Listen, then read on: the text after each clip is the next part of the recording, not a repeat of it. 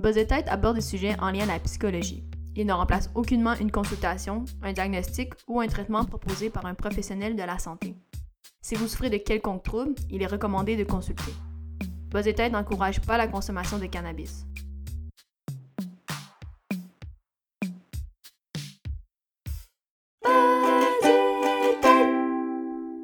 Donc aujourd'hui, on est super content parce qu'on a, a notre euh, premier invité Ah bon? de, de toute la, la- tous les épisodes qu'on a faites.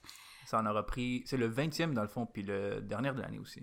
Exactement, fait que c'est donc doublement spécial. Donc premier invité, dernier épisode de, de l'année 2020. Quand même. Donc on va le présenter. Donc c'est un jeune garçon, jeune homme de l'UQAM, doctorant en psychologie, donc euh, comme moi. Donc on se connaît depuis quand même euh, quelques années. Et euh, comme moi aussi, il va terminer son doctorat euh, sous peu. Et, euh, mais lui s'intéresse plutôt euh, à la neuropsy. Et donc, euh, on le laisse peut-être se présenter, nous saluer. Ouais, allô Léa, allô Sébastien, merci de m'avoir, c'est cool, je suis content d'être votre premier invité, ça, ça fait un beau milestone. Mon nom c'est Simon Delorme, je suis sur ma septième et officiellement dernière année de doctorat, si tout va bien, on l'espère. Euh, je suis rentré initialement en psychologie de l'éducation, mais j'ai découvert dans mon premier parcours clinique, dans mes premières instances de clinique, que l'évaluation neuropsy, c'était vraiment ce qui me parlait. Fait que j'ai switché un petit peu vers ça. Je suis allé faire les cours de neuropsy, puis là, j'ai fait mes deux internats. Je suis en train de terminer mon deuxième internat en évaluation neuropsychologique. J'ai fait enfant dans le premier internat, adulte dans le deuxième.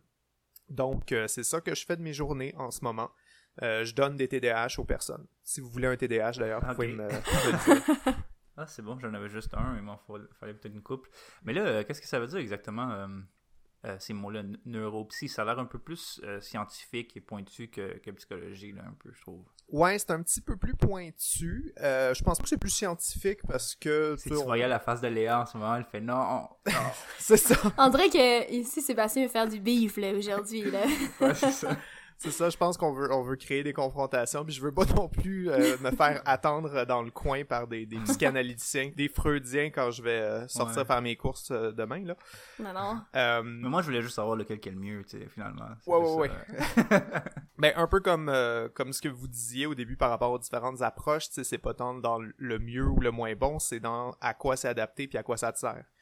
Euh, Mhm. Souvent, souvent de la psy euh, de bureau, de la psychologie clinique, ça va te servir dans des troubles plus émotionnels, relationnels ou quoi que ce soit. Puis la neuropsychologie, ça va vraiment, vraiment te servir dans des troubles neurocognitifs, cognitifs. Donc, euh, des difficultés au niveau de l'attention, au niveau de la mémoire, de la concentration, euh, des difficultés qui sont pas dans le relationnel nécessairement, mais qui sont vraiment parce que une partie de ton cerveau fonctionne pas aussi bien qu'elle devrait, genre.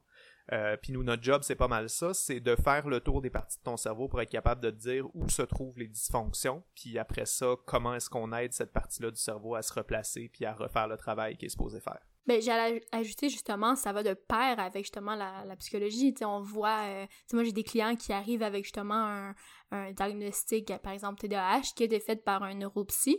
Puis ben, par la suite, nous, ben, on peut travailler avec euh, cette, ce client-là, puis en savoir un peu plus justement sur ce qu'il a euh, pour l'aider à, à travailler. Donc, je pense qu'il faut le voir comme de pair et non euh, l'un contre l'autre.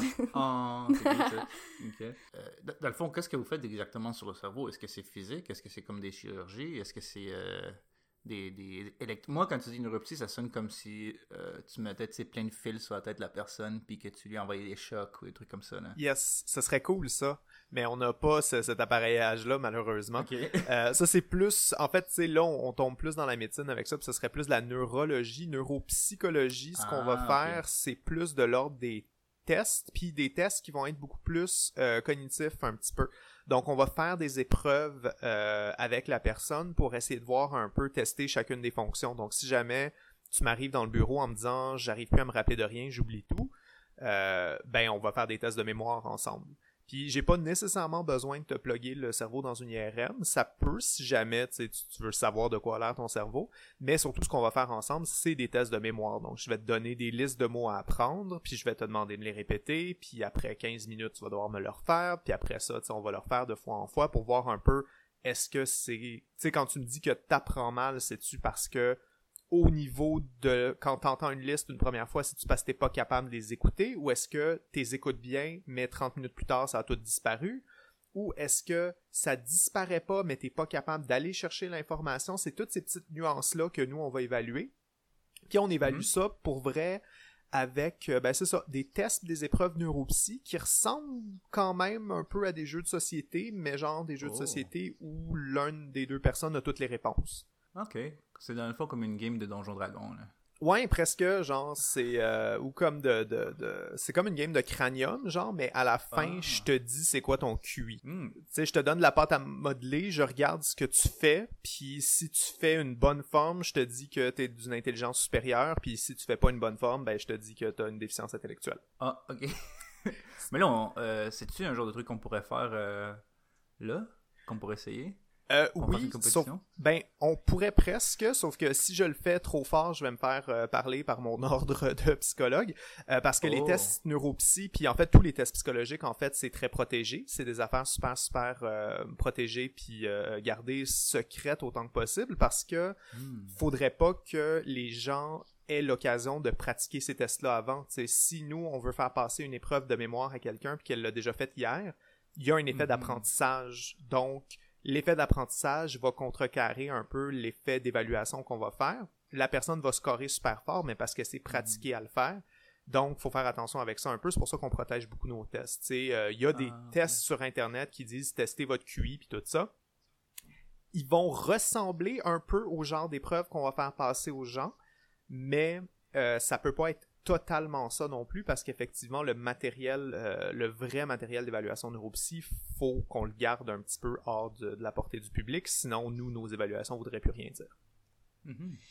Ben, j'allais ajouter, ça veut dire que les, les psy, neuropsy, clairement, on pourrait pas nécessairement se faire passer des tests ou, tu sais, je sais que des fois, entre étudiants, on se le fait, justement, on, euh, ben, tu connais très bien la testothèque, là, mais, euh, où justement, c'est comme une bibliothèque, mais euh, c'est des tests, puis je pense que justement, euh, quand on est au doctorat, on, souvent, on utilise notre ami, puis on lui dit, hey, veux-tu essayer? Donc, on serait comme pas des bons candidats, justement, là, si plus tard, on aurait à, à devoir passer des tests, on serait comme un peu, euh, on, serait meilleur, on pourrait être meilleur, par exemple. Ouais, exact. Ben, parce qu'on connaît toutes les réponses aussi. Là. Moi, justement, la journée où j'ai dû administrer l'épreuve de QI pour adultes, le, le Adult Intelligence Scale, qu'on appelle souvent le WACE, euh, j'ai dû l'administrer pour un de mes clients et donc je savais qu'à partir de cette journée-là, je serais incapable, moi, d'avoir mon QI. Ce serait désormais impossible parce que j'allais connaître les réponses. Donc, ce test-là allait être un peu brûlé pour moi à jamais.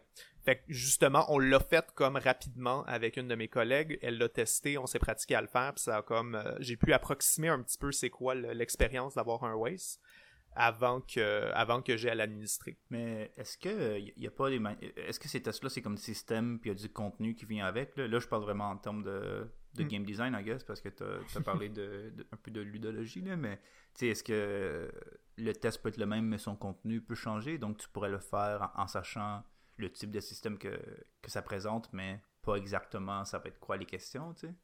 Un petit peu, ouais. Euh, ben, tu sais, c'est ça. C'est sûr que, euh, je- tu sais, je peux, je peux te parler dans les grandes lignes un peu de comment est-ce qu'on évalue un, un- un- l'intelligence, puis ça va pas bloquer le test. Tu sais, je te dis Mhm. que, comme là, je te dis, on fait des tests de mémoire, tu sais, puis ça va pas te rendre euh, indélébile à des questions de mémoire, là. Ça va, on va quand même tester ça.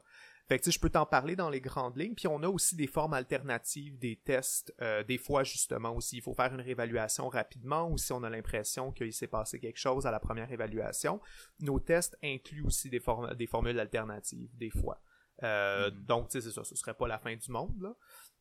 Mais on essaye de protéger notre matériel. Je sais pas si je réponds bien à ta question, par exemple. oui oui oui complètement complètement ouais. Mais ouais, c'est ça. Fait que, tu sais, je pourrais te demander, par exemple, euh, un test classique qu'on fait, tu sais, ça va être de faire des similitudes, donc d'établir des liens sémantiques entre deux objets. Euh, si je te demande, par exemple, en quoi est-ce que rouge et vert sont pareils? Couleur. Bravo, Euh. bravo Léa, c'est effectivement des couleurs. Donc rouge et Yeah. vert. Parce m'a pas donné une chance de répondre. Ben, on mesure autant le, la réponse en tant que telle que le temps de réponse. Les deux sont des éléments importants. Donc, euh, des fois, je vais poser ces questions-là, puis sans trop que tu le saches, moi, je vais calculer en, après ça le temps que ça te prend à répondre. Si jamais tu prends plus que comme 10 ou 15 secondes, ben, t'as pas de point. Mhm. Euh, même si tu peux avoir la bonne réponse. Puis là, ça peut être intéressant de voir, avec un client, est-ce qu'il y a toutes les bonnes réponses, mais comme l'évaluation a pris deux heures, alors qu'il est supposé en prendre une? Fait que ça, ça veut dire que, c'est au niveau juste de la lenteur, c'est pas au niveau de la cognition, tu sais. Mais là, bon, je te disais rouge et vert, mais je peux te poser une question plus difficile, par exemple. Euh, qu'est-ce qu'il y a de similaire entre le pardon et la rancœur? Ah, c'est des, des concepts. le pardon et la rancœur. C'est deep, là. Je me suis étouffé un petit peu. C'est effectivement des concepts. C'est effectivement des concepts. Est-ce que tu peux m'en dire plus? Oh, le pardon et la rancœur. Ah, ben, c'est des concepts qui sont contraires, dans le fond. Tu sais, si t'as de la rancœur, c'est parce que tu as de la difficulté à pardonner quelqu'un. Si tu pardonnes, tu n'as pas de rancœur, mhm. j'imagine. Ouais, c'est pas mauvais. Là, tu vois, c'est ça. Là, moi, j'aurais pas le droit de te poser d'autres questions après ça. Je noterais ta réponse verbatim telle qu'elle est. On passerait au prochain, puis on continuerait nos épreuves. Euh, mais ce que je peux remarquer, c'est que tu n'as pas identifié, par exemple, le, point de similitude euh, précis qui est c'est une réaction face à euh, ce c'est une façon de gérer euh, les relations humaines un peu. Tu sais c'est que tu m'as pas nommé mm-hmm. un point pareil. Tu m'as comme plus fait une différence de qu'est-ce que c'est. Puis oui c'est deux extrêmes. C'est deux façons extrêmes de réagir face à une situation. Euh, mais ce qu'il faut aller chercher tu sais c'est l'élément sémantique qui les relie mm-hmm. Ça, c'est une des catégories qu'on fait, là, puis je t'en ai inventé un sur le fly, fait que ma réponse est pas totalement construite non plus, là. Je comprends, je comprends. Mais juste te dire, si tu voyais la face de Léa quand elle t'a dit Ouais, mais t'as pas trouvé quelque chose, elle était tellement. Elle faisait une danse. Là, d'ailleurs, quand elle a fait une danse, elle était vraiment contente que j'aille échoué. Pas échoué, mais que j'avais pas eu la réponse complète. Non, c'est des petites blagues. Mais c'est juste que à chaque fois, tu vas être testé, puis là, c'est arrivé grâce à notre invité. Mais je te remercie. Moi, je remercie Simon pour ça. Mais euh, non, j'allais amener euh, un autre point dont tu faisais part, Simon. Euh, j'allais dire la cotation parce que euh, moi, de ce que j'ai assisté bon, dans, au courant de mes stages, c'était plus avec des enfants. Donc, bon, j'imagine les tests sont peut-être différents. Des fois, c'était plus simple, mais de ce que j'ai entendu par mes collègues, des fois, la cotation peut être très longue et ardue. Et c'est juste que dans l'exemple, justement, que tu as donné de... donc, pardon, et... rancœur, par exemple, mais je me dis, oh, mais la cotation, on n'est plus juste dans euh, combien de coups ça y a pris pour faire exemple euh, l'exercice, mais on tombe quand même dans le qualitatif. Je me demande comment un peu toi tu y a-tu comme est-ce qu'il y, a beaucoup de barèmes, comment ça fonctionne? Mais cotation, ça veut dire la manière d'évaluer les valeurs que tu donnes ou quoi exactement? Ouais, genre un peu, ben c'est que, tu sais, là, tu, m'as donné une réponse, toi, là, puis il faut que je la corrige. Après ça, faut que je, te donne une note, tu sais. On, parle de game design, c'est cute, mais tu sais, c'est aussi un peu un examen que je te fais passer, là. C'est des tests, fait qu'à la fin du test, faut que je te donne une note euh, sur le test. Puis cette note-là, il faut qu'elle vaille dire quelque chose, parce que c'est la note qui va déterminer si oui ou non tu as un TDAH. En passant, oui, tu as un TDAH, mais ça, c'est pas grave. Mais, euh, tu sais, fait que c'est toutes des petites affaires comme ça à vérifier. Euh, puis donc, la cotation, ce qu'on fait, c'est vrai que ça peut être long, c'est vrai que ça peut être ardu, euh, mais c'est de comparer tes réponses à toi aux réponses d'un échantillon normatif qui va te représenter. Euh, donc, on est vraiment chanceux, en fait, au Québec, d'avoir une équipe de, de, normalisation des tests. Donc, quand un test sort, un nouveau test apparaît, genre justement le, le, le waste que je nommais tantôt, l'épreuve avec laquelle on calcule le QI, il y a des nouvelles versions qui sortent. Donc là, on est rendu, je pense, sur le 4 en français. Donc quand il sort, il va être traduit en français québécois pour que les Québécois puissent le connaître. Puis on va le faire passer à comme, je pense, 1000 ou 2000 Québécois moyens qui représentent le plus possible un échantillon du Québec total. On va mettre toutes leurs réponses ensemble, puis on va établir après ça un barème en disant, OK, voici comment les Québécois moyens répondent. Et on va les placer sur ce qu'on appelle une courbe normale. Euh, je vais essayer de vulgariser le plus possible beaucoup, beaucoup de statistiques, mais on va prendre toute la population, on va établir une moyenne qui est pile au milieu, donc à genre 100. Et après ça, on va observer une distribution égale de chaque côté. Donc on va prendre la moyenne, puis on va mettre autant de personnes d'un bord que de l'autre, ce qui va nous faire une courbe qui monte en cloche puis qui redescend avec la grande majorité des gens, à peu près 79% des gens en plein milieu dans ce qu'on appelle la mhm. moyenne, et 13% de chaque côté euh, dans ce qu'on appelle un peu la haute moyenne, la basse moyenne, puis là, plus tu montes, ça devient la catégorie supérieure à la moyenne, la catégorie très supérieure. Euh, fait que toutes les réponses, en fait, qu'on a à nos tests peuvent être comparées à ces moyennes-là, habituellement. Et c'est ça qui nous permet, après ça, de te placer par rapport à toi. Tu sais, là, tu m'as donné euh, des réponses euh, sur tes, ce qu'on a fait un petit test de similitude. Tu as eu genre, mettons, 3 sur 4 parce que les couleurs, tu l'as eu, tu as eu 2 points. Puis la rancœur, tu as juste eu 1 point sur 2. Fait que là, tu as 3 sur 4. Mais 3 sur 4, est-ce que c'est moyen? Est-ce que c'est meilleur que la moyenne? Est-ce que c'est plus faible que la moyenne? Ça, c'est euh, ça qu'on va comparer en fait. C'est avec ça, moi, que je vais pouvoir me baser sur mes évaluations. Euh, quand je te reviens au bilan, euh, une fois qu'on a fait toute l'évaluation, moi, je vais corriger mes tests, je vais les normer, j'écris mon rapport. Puis à la fin, je suis capable de dire, OK, ben mettons, ta capacité d'abstraction verbale, je trouve qu'elle est supérieure à la moyenne t'as des résultats qui font que tu t'éloignes, mettons, la moyenne des Québécois aurait eu 3 sur 4, puis toi, t'as, mm. euh, je veux dire, la moyenne des Québécois aurait eu 2 sur 4, puis toi, t'as 3 sur 4, donc t'es supérieur à la moyenne, ça veut dire que c'est une capacité chez toi qui est plus forte, puis donc sur laquelle on peut insister quand c'est le temps de, de t'aider. Euh, parce que, par exemple, à l'inverse, peut-être que tu aurais eu 1 sur 4 en mémoire, parce que là, la mémoire est plus faible. Et donc, ça, ce que je peux dire, c'est que pour ton groupe d'âge à toi, euh, t'es plus faible que les autres, donc c'est pas nécessairement un trouble, ça peut juste être une faiblesse naturelle. Mais si on a suffisamment de faiblesses ensemble qui cotent pour euh, les, critères du DSM, c'est là qu'on commence à parler de troubles euh, neuropsychologiques, dont le TDAH ou les troubles d'apprentissage.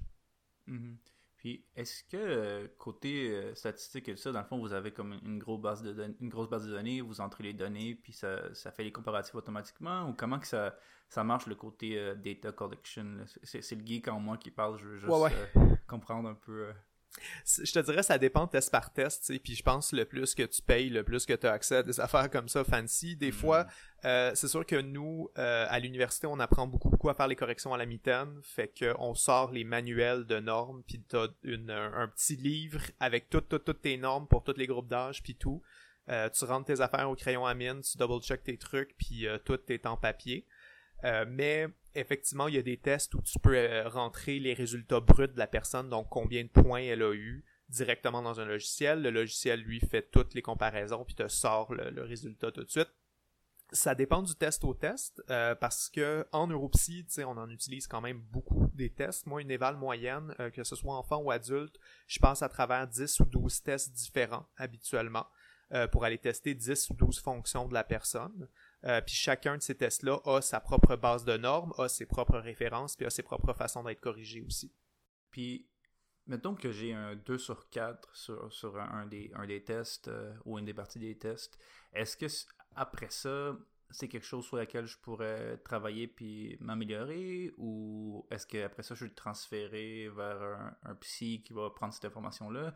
Comment ça marche une fois que tu as le, résultat des, tests pour une personne, mettons? Ouais, une fois que ça une fois qu'on a le résultat des tests, euh, tu sais, après trois séances de rencontres, à peu près, tu sais, habituellement on fait à peu près 10 heures de tests euh, puis de, de, jeux de société ensemble, puis moi après je peux, je peux corriger ça pendant un autre 10 heures, puis une fois que j'ai fini ça, ce qu'on fait c'est qu'on se rencontre, je te montre ces résultats-là, euh, je t'écris mon rapport. Donc, je te fais un espèce de petit résumé en 5-6 pages de voici tout ce qu'on a fait ensemble, puis voici les, sections de ton cerveau qui marchent pas. Euh, J'essaie de le dire un petit peu plus gentiment, là. Mais, euh, mais une fois que tu as ça, en fait, là, c'est ça qui va dépendre parce que ça va beaucoup dépendre de la raison pour laquelle tu es venu nous voir. un peu comme le psy, en fait. C'est que si tu viens consulter quelqu'un parce que tu es anxieux, ben le but c'est que tu le sois moins, mais ça va toujours dépendre de qu'est-ce qui te rend anxieux. Il n'y a pas vraiment de solution. La solution est toujours, toujours associée au motif de consultation. Euh, chez les enfants, ça va beaucoup être euh, est-ce qu'il y a un trouble d'apprentissage, oui ou non? Si oui, il y a un trouble d'apprentissage, ben à ce moment-là, est-ce qu'on l'envoie en classe de rééducation, en classe de réadaptation? Souvent, si on a un trouble de langage, est-ce qu'on peut l'envoyer en orthophonie? Euh, si c'est pas de l'orthophonie dont il y a besoin, c'est peut-être de l'orthopédagogie pour apprendre des mesures de, de, correction, de quoi que ce soit. Fait que pour les enfants, je vais souvent comme passer le relais à un professionnel qui lui est formé en intervention puis en réadaptation. Pour les adultes, là des fois ça va être un petit peu plus tricky parce que euh, souvent, des fois, si ça va être des cas de euh, d'aptitude au travail, ben, ça peut être juste de poser la question comment est-ce qu'on réorganise le, mode de travail de la personne pour favoriser ses forces? Si j'ai un client, par exemple, qui vient me voir, plus capable de se concentrer, plus capable de retenir les informations du meeting le matin, euh, puis on teste la mémoire, puis on découvre qu'effectivement, il y a des difficultés au niveau de l'encodage à la mémoire, que quand il reçoit des affaires, quand il écoute, euh, il est plus capable de se souvenir ben là, ça peut être par exemple de toujours s'assurer que lui a une version écrite de tout ce qui se dit le matin, comme ça, il n'a plus besoin de s'en souvenir, puis il peut continuer à faire sa job, si c'est peut-être la seule affaire qui est touchée. Hmm. Puis pour des personnes plus âgées. Ça avec une solution pratique. Là. Ouais, c'est ça. C'est de trouver des solutions pratiques euh, qui sont pas nécessairement de notre ressort parce que les gens vont quand même souvent retourner dans leur milieu de travail. Euh, puis après ça, ça va être on fait confiance, on espère. Euh, souvent, c'est ça en enfance, on croise les doigts bien bien fort pour que l'école ait les ressources nécessaires pour eux. Euh, en tout cas, moi, du temps où je travaillais avec les enfants, je travaillais au privé, fait que j'avais pas un lien direct avec les écoles, fait que je pouvais juste espérer que ça marche avec l'école puis qu'il lui, lui donne les services dont il avait besoin, mais je pouvais pas être là pour m'assurer que c'était appliqué non plus. Moi, je me demandais, qu'est-ce que qu'est-ce qui fait, tu penses, qu'il y a peut-être une méconnaissance, peut-être de, la neuropsie ou du moins de il me semble que c'est pas si fréquent de se dire hey je vais avoir un neuropsychologue pour euh, parce que par exemple on a des troubles justement tu sais comme tu disais de mémoire. Je pense pas que la première idée des gens ça va être de se dire je vais aller voir un neuropsy voir est-ce que c'est quelque chose euh, dans mon cerveau qui fonctionne pas. Je me demandais un peu peut-être toi justement qui, qui est dans ce milieu là euh, mais peut-être je me trompe mais moi j'ai l'impression qu'il y a peut-être une méconnaissance surtout dans la population en général est-ce que je me trompe? Est-ce que c'est ce que tu as comme feeling toi aussi ou? C'était un petit peu le feeling que j'avais en commençant aussi, je pense que euh, nous, quand on a commencé notre bac quand même, on savait c'était quoi la sais, parce qu'on a quand même fait trois ans de, de, de, bac, puis on a été formé là-dessus, fait qu'en arrivant au doctorat, on savait que ce qui était et n'était pas de la neuropsie, là. Mais euh, c'est vrai que pour le, public moyen, euh, s'ils se font dire que leur enfant doit aller voir un psychologue parce qu'il n'est pas capable de se concentrer en classe, la différence entre psychologue et neuropsychologue et psychiatre est genre neurologue aussi, tout ça, c'est pas immédiatement clair. Euh, on avait quand même eu déjà tout ce débat-là euh, au début des années 2000 avec psychologue versus psychothérapeute versus psychiatre. C'est juste apprendre au public en général à dire c'est quoi un psychothérapeute versus un psychologue, ça a été quand même un petit débat. Là. Puis ça s'est bien fait, puis je suis content que là maintenant, j'entends plus vraiment ces, ces questionnements-là. Mais là, effectivement, le nouveau questionnement, c'est c'est quoi un neuropsy, puis qu'est-ce que ça fait? Euh, surtout que ce qui est tricky, surtout avec les enfants, c'est qu'un psychologue scolaire a un peu la même formation, euh, sans vouloir euh, complètement dénigrer la, formation neuropsychologique. Pour avoir fait mon premier stage clinique en psychologie scolaire et mon deuxième stage clinique en neuropsychologie enfant, les deux se ressemblent quand même à beaucoup il y a beaucoup plus de profondeur au niveau des tests en neuropsychologie. Puis enfin, on est beaucoup plus appelé à faire de l'intervention scolaire puis à, un peu jouer euh, des fois des rôles euh, plus proches de l'orthopédagogie. Mais c'est un peu les mêmes tests, c'est un peu la même façon de les corriger, de les appliquer puis de les travailler. Fait que je peux comprendre aussi que euh, des parents soient pas nécessairement certains parce que aller voir le psychologue de leur école, ça peut comme leur donner un petit peu soit de la psy ou de la neuropsy, dépendant ce que leur enfant a besoin. je pense aussi que les gens qui consultent des neuropsies, c'est plus rare dans le sens où ça va être plus avec des difficultés énormes, genre, euh, tu sais, après une commotion cérébrale, t'es plus capable de te, concentrer. Ça, tu vas aller plus chez le neuropsy, mais tu nous, ce qu'on risque de croiser le plus possible, surtout en ce moment, c'est de l'anxiété et de la dépression, puis ça, c'est de la psychologie, tu sais, ça n'a rien à voir avec la neuro. Euh, fait que je pense que c'est peut-être un petit peu plus rare d'avoir besoin d'aller chez le neuropsychologue que chez le psychologue et c'est des évaluations qui se font beaucoup plus vite. Euh, fait que des fois, ça se règle en un mois, donc c'est pas non plus quelque chose qui va être euh, important dans le discours des gens. T'sais. Fait que, ouais, c'est ça, je pense mm-hmm. que c'est plus ponctuel dans leur vie. Puis, votre pratique, ça ressemble à quoi en fait? Est-ce que vous avez un, bureau comme, comme tu vas chez le psy, tu t'en vas chez le neuropsy, ou est-ce que vous êtes plus en association avec des, institutions comme des écoles et des trucs comme ça? Ça va dépendre. Euh, je pense que, un peu comme la psy, tu sais, euh, il va y avoir des neuropsychologues dans un hôpital. Moi, en ce moment, c'est là que je fais mon deuxième internat. Je suis euh, à l'hôpital Douglas et je, fais ma, ma ça, je fais mon stage de neuropsychologie là. Donc, j'ai mon espace puis je rencontre des clients directement en Douglas mais il y a aussi beaucoup, beaucoup de bureaux privés de neuropsychologie, puis c'est pas mal ça. sais, On reçoit des clients dans notre bureau, on les rencontre, on sort nos gros jeux de société, puis on joue ensemble pendant trois heures ou jusqu'à ce qu'ils soient complètement épuisés. Puis après ça, on les laisse repartir, puis on corrige, puis on fait ça de semaine en semaine. Euh, je pense que plusieurs affaires se peuvent. Euh, je crois que c'est plus rare des neuropsychologues scolaires. Quand j'avais commencé à essayer de, checker le terrain, il y en a pas mal moins que des psychologues scolaires, parce qu'il y a pas mal moins de, de problématiques neuropsy à l'école. Euh, mais euh, je pense que comme tout psychologue euh, privé et public, les deux se peuvent, puis les deux vont avoir un peu la même valeur de comme ton bureau privé, puis tu reçois tes clients, ou tu fais partie d'un organisme, puis tu reçois des dossiers, genre. Puis ouais, j'allais ajouter de, de ma petite expérience que j'ai pu entrevoir euh, quand j'ai assisté justement à des, euh, des supervisions des fois entre mes collègues qui faisaient de neuropsy ou euh, du moins plutôt des tests scolaires. Puis effectivement, je, trouvais que les séances, tu, tu, tu as amené l'idée que ça peut être épuisant, effectivement, je pense. Moi, je l'ai vu plutôt avec des enfants, puis c'est vrai que c'était drôle, souvent, les, mes collègues euh, avaient toujours plein de bonbons avec eux, plein de jouets. Puis là, dès qu'ils avaient fini un exercice, des fois, ben pas à chaque exercice, mais mettons à la demi-heure, puis là, ah, avais-tu un bonbon? je trouvais ça très drôle quand même. J'imagine avec les adultes, on fait pas ça, là, donner une réglisse euh, après un test. ça, hein? Ouais, c'est ça. Ben, tu serais surpris, il y a des adultes qui aiment encore ça, les bonbons. Des fois, il faut les motiver. Mais non, non, pas pour vrai. mais, mais oui, t'as raison, effectivement, on en demande beaucoup. Je pense que c'est euh, ça peut être beaucoup plus épuisant qu'une rencontre de psy, même si certaines rencontres psy sont très épuisantes aussi par nature, c'est parce qu'on brasse beaucoup d'émotions. Euh, l'épreuve neuropsy, c'est qu'on cherche définitivement à tester les limites de la personne. Tu sais, là, euh, dans, dans les petits exemples de tests que j'ai fait avec vous, l'un des, des, trucs que j'ai pas mentionné qui est important ou qu'on n'a pas testé parce que on l'a pas fait au complet, c'est que moi, je vais te donner, mettons, Sébastien, des, questions de, euh, de similitude jusqu'à ce que tu sois plus capable d'y répondre. Euh, jusqu'à ce que j'atteigne une question qui est trop difficile pour toi, puis c'est à celle-là qu'on va s'arrêter.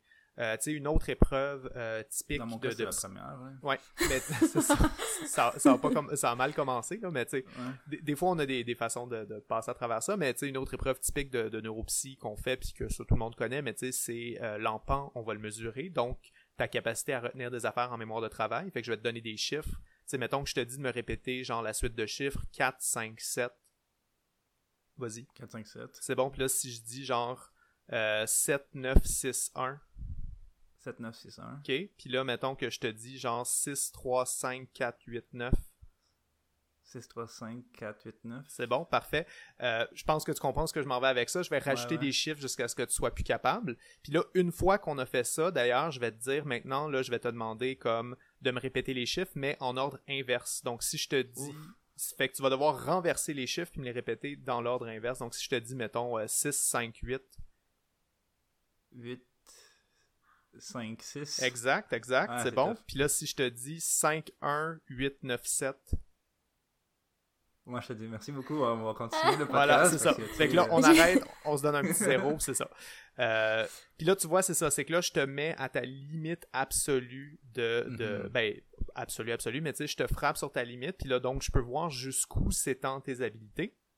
Puis on fait ça sur un peu toutes les habilités. Fait que je prends ta mémoire de travail, je la stretch jusqu'où est capable d'aller, tes habilités verbales, tes habilités de visio-perception, visio-constructive, ta vitesse de traitement de l'information aussi. Fait que je vais te demander de faire des affaires souvent le plus vite que tu peux, puis souvent des trucs difficiles quand même, puis taxants.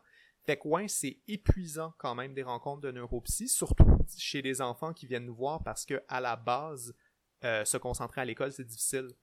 Euh, nécessairement, c'est une population qui peut avoir plus de difficultés, donc euh, c'est une population qui va s'épuiser plus vite, fait qu'on a souvent tendance à les épuiser, pas de façon méchante, mais euh, ouais, des renforçateurs, ça peut être très pratique, ou prendre des pauses, ou alterner les épreuves entre, des épreuves taxantes et des épreuves faciles pour préserver le- le- l'estime de soi, puis tout ça. Mais j'allais dire, ça peut être difficile, je, trouve, pour, euh, comme tu dis, oui, pour l'enfant, pour l'adulte, parce que clairement, le but c'est de le mettre en échec un peu, entre guillemets. En tout cas, du moins d'aller tester jusqu'à sa limite. Mais je me souviens que moi, de, des séances auxquelles j'ai assisté, euh, des fois, effectivement, même pour le neuropsy ou bon, psychologue, mettons dans mon cas, mais ça peut être difficile de voir l'enfant qui est comme en difficulté, puis toi, t'es là avec ton chronomètre en dessous de la table, puis t'es comme. Moi, dans ma tête, j'espérais, j'étais comme, vas-y, t'es capable, tu vas y aller, tu vas y arriver. Fait que je trouve ça quand même, je sais pas, euh, ça peut être quand même confrontant, tu sais, pour, mettons, pour toi qui, qui est neuropsy d'assister à cette difficulté-là, je pense. Effectivement, on a le droit de leur dire qu'ils sont capables, puis on a le droit de leur dire qu'ils font un bon travail. Euh, c'est sûr qu'on n'a pas le droit de leur dire s'ils ont la bonne ou la mauvaise réponse, même si nos clients nous le demandent beaucoup. Genre, est-ce que j'ai bien répondu, ça, est-ce que c'était bon, ça, on n'a pas le droit de leur dire, parce que ça, Qu'est-ce c'est... que tu leur dis? Euh, je leur dis juste, continue à faire des efforts, ça va bien, c'est cool. Euh, je répète la réponse qu'ils viennent de me donner avec un ton encourageant. Ça, c'est le meilleur truc que j'ai trouvé dans ma pratique jusqu'à date. Euh, S'il me donne une mauvaise réponse, je fais juste la répéter avec un ton joyeux. Il me fait genre, euh, si on fait un test de connaissance, puis euh, je lui demande, quelle est la capitale de Rome, puis il me répond, euh, genre, euh, Pise. Je fais comme Pise, puis là on continue. Fait que je donne dans le ton l'impression qu'il a bien répondu, mais le but c'est juste de le renforcer son, fonctionnement, puis tout, puis effectivement de trouver le plus de petits moments pour les encourager à continuer. Euh, avec des adultes, ça peut être juste facile. Des adultes et des ados, ça peut juste être de leur refléter le fait que ce qu'on va faire, c'est difficile, c'est des tests, c'est de leur dire qu'on va tester leurs capacités qui vont pas bien, mais c'est pour ça qu'on est là un peu. Si on va aller chercher les endroits où ça va moins bien, puis ça veut pas dire qu'ils sont pas intelligents, ça veut pas dire que ils sont moins bons que les autres, ça veut juste dire que nous on cherche à trouver où est-ce que ça bloque, où est-ce que le mécanisme pogne un petit peu, où est-ce qu'il y a du sable dans l'engrenage.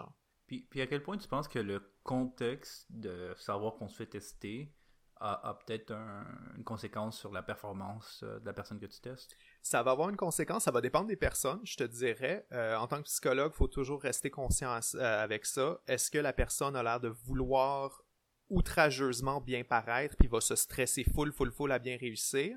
Ou est-ce que la personne est désinvestie, puis dans le fond, elle s'en fout? Euh, souvent, non seulement ça c'est une information qu'il faut vraiment rester alerte, nous en tant que psychologue, mais aussi c'est une information qu'on va pouvoir colliger avec le reste de ses cours.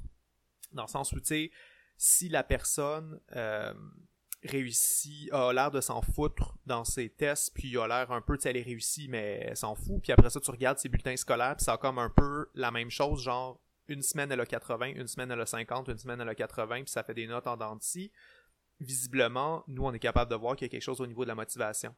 Euh, notre séance de test, c'est pas non plus une bulle fermée. Euh, on n'est pas une boîte noire dans le sens où c'est sûr que la première affaire que je veux voir quand je reçois un jeune dans mon bureau, c'est ses bulletins. Euh, puis même chose, la première affaire que je veux voir quand je vois un adulte, c'est je veux qu'il me parle de comment ça va à la job, je veux entendre parler par son conjoint, sa conjointe, par une personne qu'il connaît bien, est-ce que ça va bien à la maison? Est-ce que cette personne-là conduit? Est-ce que cette personne-là fait les courses tout seul? Euh, on veut définitivement savoir comment se passe leur quotidien parce que c'est de toute façon-là, dans ce quotidien-là, qu'ils vont revenir après.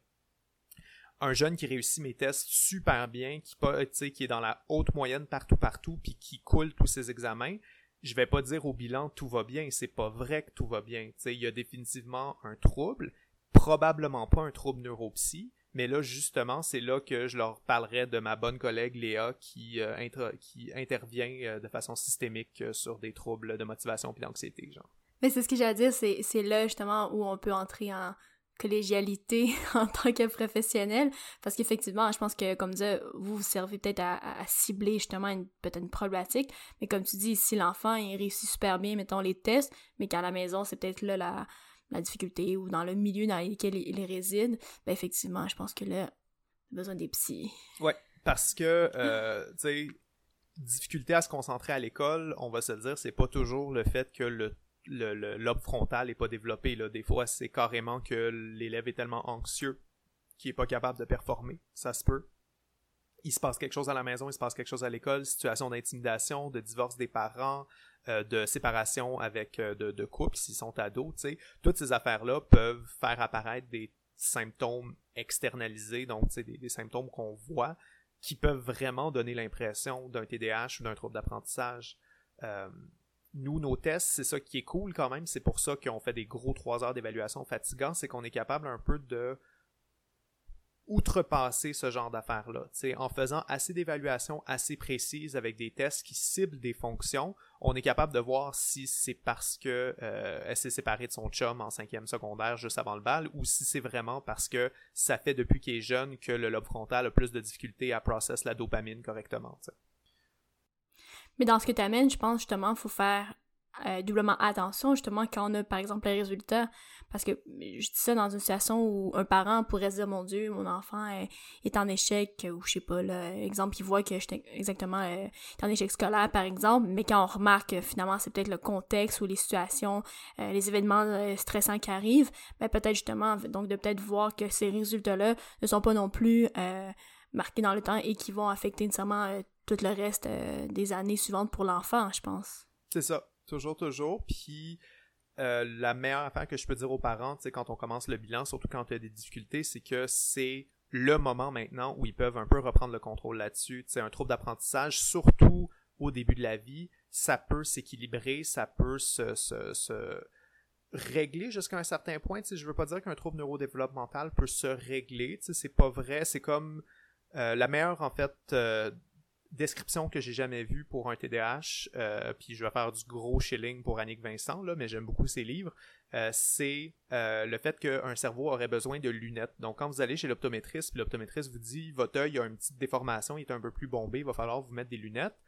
ben tu sais, c'est pas vrai quand vous forçant les yeux puis en faisant des entraînements oculaires tous les jours, votre œil va reprendre sa forme votre œil est un petit peu déformé, c'est malheureusement juste une formation génétique. On va mettre des lunettes, mais on a accepté globalement de façon sociale que des gens portent des lunettes et des gens non, et c'est correct, puis que les lunettes corrigent la vision et réattribuent ça. Le TDAH, c'est vraiment ça. C'est pour ça que les livres s'appellent Mon cerveau a besoin de lunettes pour aller les lire. Ils sont super chouettes, c'est bien dessiné, puis c'est plein, plein, plein d'infos intéressantes. Euh, mais c'est exactement ça c'est le lobe frontal a eu juste une petite modification du développement qui fait que euh, il va pas travailler de la même façon qu'un lobe frontal régulier chez la population majeure et donc faut après ça réattribuer ça puis trouver une façon de mettre des lunettes au cerveau. Euh, ça peut soit être organiser l'environnement, euh, organiser la prise de notes, la façon de se gérer puis de s'organiser dans sa vie. Et ça peut aussi être euh, chimique. Donc, on peut aussi commencer à parler de médication pour ça. Mais pour la médication, ça, c'est justement, faut que l'individu se tourne vers un autre, encore un autre spécialiste. C'est pas le neuropsy qui va pouvoir euh, prescrire ça. Non, c'est ça, c'est ça, effectivement. Nous, les neuropsies, on peut pas prescrire. On, a, on est quand même formé à connaître ça. Euh, mine de rien, tu sais, j'ai pas une formation extrême, mais j'ai quand même fait de la pharmacopsie dans mon, euh, dans mon parcours. Fait que je peux parler des différents médicaments, surtout, ben, surtout euh, ceux sur le TDAH, parce que bon, c'est ceux que je me fais poser le plus de questions. Fait que nécessairement, je vais être le plus préparé à répondre à ces questions-là. Mais oui, euh, c'est sûr qu'on a besoin, nous, en tant que neuropsy, de savoir c'est quoi les médications, parce que si on parle, si on diagnostique des TDAH, les parents vont demander tout de suite est-ce que je le mets sur médication? Est-ce que c'est bon le Ritalin? Euh, J'ai entendu parler que genre mon jeune avait pris ça puis euh, il est hmm. devenu autiste. J'aurais pas dû dire ça, ça c'est un autre sujet. mais c'est ça. Fait que oui, on peut pas prescrire, on peut shipper vers le médecin de famille qui va lui souvent faire la prescription, qui va après ça shipper vers la pharmacologie puis tout. Euh, pas vers la pharmacologie, mais vers la, la, pharmacie. Là. Euh, mais ouais, c'est ça. Fait qu'on est apte à leur en parler puis à répondre à leurs questions, mais on peut pas prescrire. Mais c'est quand même un enjeu assez important. Souvent, souvent, surtout avec les enfants, la question de la médication s'insère à la fin de, des rencontres assez, euh, assez régulièrement. Ah, mais c'est vraiment intéressant tout ce que tu as pu nous, nous apporter aujourd'hui. Vraiment, je trouve que ça ouvre des portes sur. Euh, tu sais, on a nommé TDAH, bon, tu sais, plein d'autres. Euh, ben, surtout le TDAH, qui est très, très, euh, très fréquent de nos jours. Oui. mais donc, ça, je trouve que ça ouvre la porte vraiment sur plein d'autres sujets qu'on pourra aborder dans Buzz Tête dans les prochains épisodes. C'est une belle ouverture, merci. Mais sinon, j'avais une question pour peut-être en terminant, pour ramener plus justement au test. Encore là, de ma petite expérience où j'ai pu voir, je me souviens qu'il y des tests que profondément, je trouvais tellement ennuyant, puis je me disais, mais qu'est-ce qu'on fait dans ce temps-là? Tu il y a un test, je me souviens, euh, je me souviens plus du nom, mais c'est comme très très long. L'enfant doit nommer des chiffres, je pense, selon un ordre. Puis c'est comme un truc euh, auditif qu'on on, fait jouer. Donc, en tant que tel, le, neuropsy, il doit juste noter. Mais je pense que ça dure comme 15 minutes. Là, je me dis, mon Dieu, est-ce qu'il y a beaucoup de tests comme ça ou que c'est pas super stimulant pour le neuropsy en tant que tel? Je sais pas si tu as des expériences ou de... Je sais exactement de quel test tu parles, puis il je te dirais, il est aussi plaisant pour l'enfant que pour nous. Là, c'est-à-dire, c'est une torture ce test-là, mais c'est, euh, il est très chouette parce que c'est notre test de concentration puis de vigilance. Fait que ce qu'on veut voir, c'est dans une situation tellement deprived puis tellement plate, est-ce que l'enfant est capable de rester concentré 15 minutes euh, je le présente souvent justement comme notre pire test, puis euh, je, moi non plus j'aime pas beaucoup le passé. Ben c'est pas vrai que j'aime pas beaucoup le passé là, euh, il est très très intéressant, mais c'est vrai qu'effectivement il est long. T'sais, on en a des épreuves comme ça qui sont difficiles et qui sont rochantes, mais c'est souvent les plus difficiles qui permettent de voir un peu les difficultés apparaître. Euh, le test de concentration, il faut qu'il teste la concentration, fait qu'il faut que ce soit long et insupportable. Donc, euh, ouais, celui-là, il, est très drôle. Malheureusement, c'est ça, j'aimerais ça vous le faire écouter, j'aimerais ça vous le proposer. Je peux pas, c'est du matériel protégé, puis je peux pas trop en parler non plus. Mais ouais, c'est ça, c'est il doit écouter des chiffres, puis à chaque fois que deux chiffres apparaissent en même temps, donc deux fois le même chiffre, genre deux fois cinq, il doit dire le chiffre qui venait juste avant les deux cinq. Euh, donc, c'est une suite de chiffres non-stop. Fait qu'il faut à la fois que tu sois vigilant par rapport aux chiffres et à la fois que tu sois capable de garder en mémoire de travail une suite de 4-5 chiffres. Parce que si tu entends 2-5, il faut que tu gardé en mémoire c'était quoi les derniers chiffres. Euh, puis ça, c'est pendant 15 minutes de temps, c'est insupportable. Ça sonne très orange mécanique. un petit peu, c'est ça, mais euh, au moins à la fin, vous pouvez savoir que vous avez eu votre TDAH puis que vous n'êtes pas venu pour rien. Oui. Bon, en tout cas, moi, de cette courte en tout cas, expérience-là, j'ai beaucoup de respect pour les, les, enfants qui, qui passent les tests, puis euh, je me dis, bon, moi-même, je pense que j'aurais même pas cette patience-là. Mais euh, en tout cas, mais voilà, je, pense que ça fait le tour euh, pour aujourd'hui. Vraiment, euh, on te remercie ta présence, vraiment tes expériences euh, que tu as pu partager. J'ai adoré qu'on a pu tester Sébastien. yes. Ben c'est ça, fait que je vais t'envoyer les résultats de ton évaluation. c'est ça. Habituellement, on charge à peu près 150 dollars de l'heure. Fait que tu sais, là, je peux te faire un prix, ça devrait être ah correct. Là, mais tu... Un prix d'amis. 150 dollars, c'est à peu près tout le budget qu'on a mis sur les têtes à date depuis le début. Ça va faire un beau cadeau de Noël. ouais, Mais donc, encore un gros merci de ta présence, vraiment, les expériences que tu as pu partager, les vulgarisations, vraiment. Un gros merci à toi, Simon. Euh, ben, moi, ça me fait plaisir, n'importe quand. Euh, je me suis beaucoup amusé avec vous, puis euh, je vous souhaite la meilleure pour la continuation du podcast. Je vous souhaite une bonne fin de première année aussi. Félicitations pour tout ce que vous avez fait jusqu'à date. Merci beaucoup, merci beaucoup. fait que ceux qui veulent partager cet épisode-là du podcast peuvent aller sur notre site internet, buzzetête.com ou euh, prendre euh, le, lien là, sur Spotify, Google Podcast ou Apple Podcast. Vous pouvez nous écrire à gmail.com. On est sur Facebook à et Instagram Buzzetête Podcast. Euh, merci beaucoup Simon d'avoir fait un tour. C'était vraiment cool. Est-ce que tu as des trucs à plugger? Des... ben, j'ai garoché des livres de Annick Vincent pour ceux qui s'intéressent déjà au TDAH. Fait que ça, c'est correct. sinon, je pense que, comme n'importe quoi, c'est sûr qu'il y a beaucoup, beaucoup d'informations sur la psychologie, la neuropsychologie. Vous allez la trouver euh, sur Internet, sur le site de l'Ordre des psychologues. Ils ont des très, très bonnes informations, des très bonnes capsules pour comprendre c'est quoi euh, chaque approche de psychologue incluant la neuropsy. Puis en fait, je ferais comme une anti-recommandation de tout ce que vous voyez sur Internet qui sont des tests de QI, c'est pas des vrais tests de QI, ça marche pas pour vrai. Le vrai test de QI, c'est le neuropsychologue qui peut le faire avec vous. Euh, donc, euh, fiez-vous jamais à ces petits machins-là. C'est pas vrai, puis c'est pas euh, scientifique. Oh, fait que j'ai pas 210 de Malheureusement, non. ben, peut-être, mais c'est pas grâce à ces petits machins-là que tu vas le savoir. Ah, voilà, voilà. Good. Puis, Au dit peut-être. C'est ça, ben, basé sur les réponses que tu m'as données, là. Oh. cool, ben, on se laisse là-dessus. Merci beaucoup tout le monde d'avoir écouté. Merci Léa, merci Simon. Cool, bye. À l'année prochaine. Bye, Bye